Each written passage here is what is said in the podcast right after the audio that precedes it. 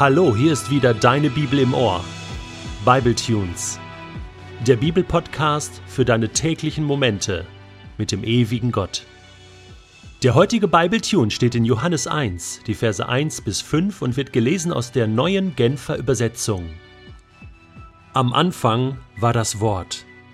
Das Wort war bei Gott. Und das Wort war Gott. Der, der das Wort ist, war am Anfang bei Gott. Durch ihn ist alles entstanden. Es gibt nichts, was ohne ihn entstanden ist. In ihm war das Leben, und dieses Leben war das Licht der Menschen. Das Licht leuchtet in der Finsternis, und die Finsternis hat es nicht auslöschen können. En arche, en hologos. Mit diesem griechischen Satz beginnt der Apostel Johannes sein Evangelium. Und dieser griechische Satz bedeutet, am Anfang war das Wort. So als wollte Johannes mit diesem einen Satz alles klären, alles erklären. So wie 1. Mose 1, Vers 1 sagt, am Anfang schuf Gott Himmel und Erde und Gott an den Anfang aller Geschichte stellt, so stellt Johannes das Wort an den Anfang. Goethe hatte damit seine Schwierigkeiten. Er saß in seinem Studierzimmer damals und ließ Faust darüber nachsinnen.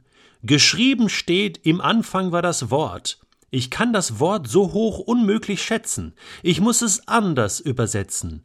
Dreimal nimmt Faust einen Anlauf, um nach den Übersetzungen im Anfang war der Sinn und im Anfang war die Kraft, schließlich zu schreiben, im Anfang war die Tat. Goethe konnte das einfach nicht so stehen lassen, dass da am Anfang noch nicht einmal Gott war, sondern das Wort. Wer ist dieser Johannes? der das behauptet, der das aufgeschrieben hat. Es ist interessant, dass er sich in seinem Evangelium selbst nennt. Und zwar, wenn du an das Ende des Johannesevangeliums blätterst, Kapitel 21, Vers 24 heißt es, der Jünger, von dem Jesus das sagte, nach diesem Gespräch mit Petrus und eben Johannes, Sohn des Zebedeus, ist auch der, der alle diese Dinge bezeugt. Er hat sie niedergeschrieben. Und wir wissen, dass sein Bericht wahr ist. Und dann schreibt er, es gebe noch vieles andere zu berichten, was Jesus getan hat. Aber wenn man das alles aufschreiben würde, dann sagt er, und das ist sein Resümee, ich glaube, die Welt wäre zu klein, um all die Bücher zu fassen, die man dann schreiben müsste. So viel hat dieser Johannes Jünger von Jesus, der an der Brust von Jesus gelegen hat, erlebt mit dem Menschen und Gottes Sohn Jesus Christus. Johannes nennt auch den Grund, warum er dieses Buch geschrieben hat, und zwar als viertes Evangelium. Das ist auch in der Kirchengeschichte bei den Kirchenvätern so bekannt. Er ist der vierte gewesen, der letzte sozusagen in einer Reihe von Berichterstattern, die über Jesus geschrieben haben und was dann später in den Kanon aufgenommen wurde. Und er schreibt in Kapitel 20, Vers 31, was hier berichtet ist, wurde aufgeschrieben, damit ihr glaubt, dass Jesus der Messias ist, der Sohn Gottes, und damit ihr durch den Glauben an ihn in seinem Namen das Leben habt. Das ist der Grund, damit ihr glaubt, dass Jesus der Sohn Gottes ist, der Messias, der Retter, der Gesalbte Gottes und dass wir durch den Glauben an ihn Leben haben. Deswegen schreibt Johannes das alles auf. Er, der ja Jesus über drei Jahre sozusagen live erlebt hat, er schreibt einmal in einem seiner Briefe, im ersten Johannesbrief ganz am Anfang, wir haben es gehört und mit eigenen Augen gesehen, wir haben es angeschaut und mit unseren Händen berührt. Das Wort des Lebens. Ja, Jesus selbst, er kann es immer noch nicht fassen. Er sagt, kneif mich mal, träum mich. Ich habe Jesus, den Sohn Gottes, leibhaftig erlebt. und durfte ihn berühren, durfte ihn hören, und er durfte sehen, was Jesus durch die Liebe Gottes getan hat in dieser Welt. Er war derjenige, der zum Schluss auch noch am Kreuz von Jesus stand. Aber dazu kommen wir später dann noch einmal. Ist es nicht so, dass es Menschen in deinem und meinem Leben gibt, die wir sehr achten, sehr respektieren, sehr schätzen? Ich weiß noch, wie ich früher als Teenager immer so dachte, oh, wenn ich mal mit dem Star oder mit dem Fußballer mal zusammen sein könnte, wenn ich mal diesen Promi kennenlernen könnte oder diesen äh, Popstar einmal live treffen könnte.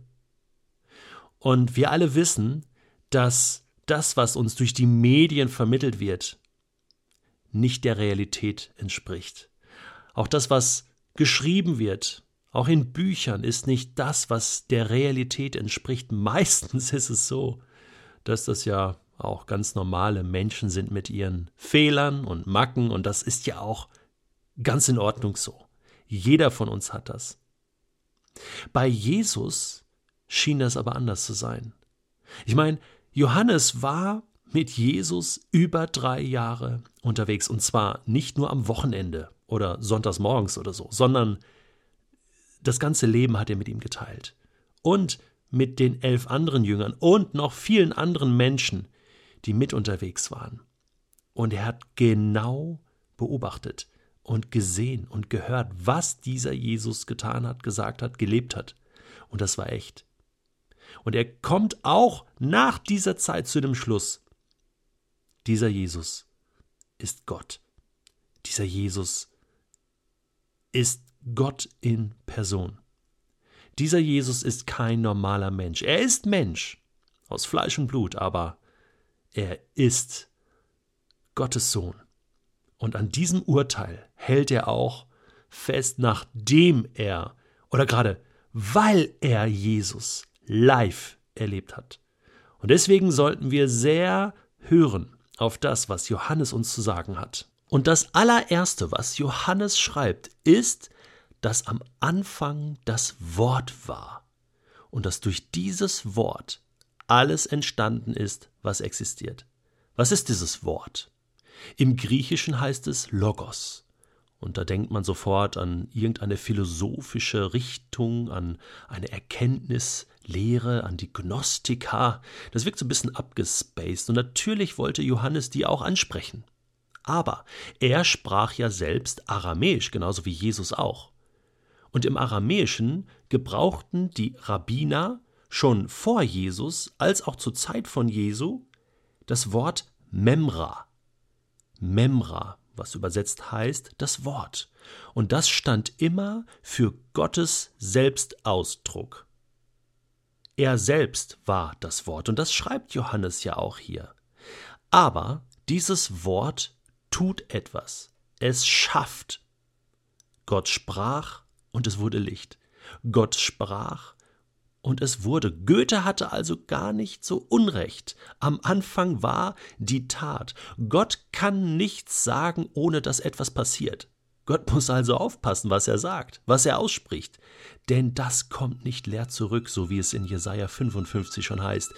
Wenn Gott spricht, passiert etwas. Und das Krasse ist jetzt, dass Johannes klar macht, dieses Wort ist kein anderer als Jesus Christus selbst, der Messias. Das heißt, der Messias war schon von Anfang an da. Der Messias sprach. Der Messias ist nicht nur Mensch, sondern ist auch Gott. Darüber wird Johannes noch viel zu sagen haben. Und daran werden wir uns reiben, daran werden wir uns messen lassen müssen, damit werden wir uns auseinandersetzen müssen, hier bei Bibletunes.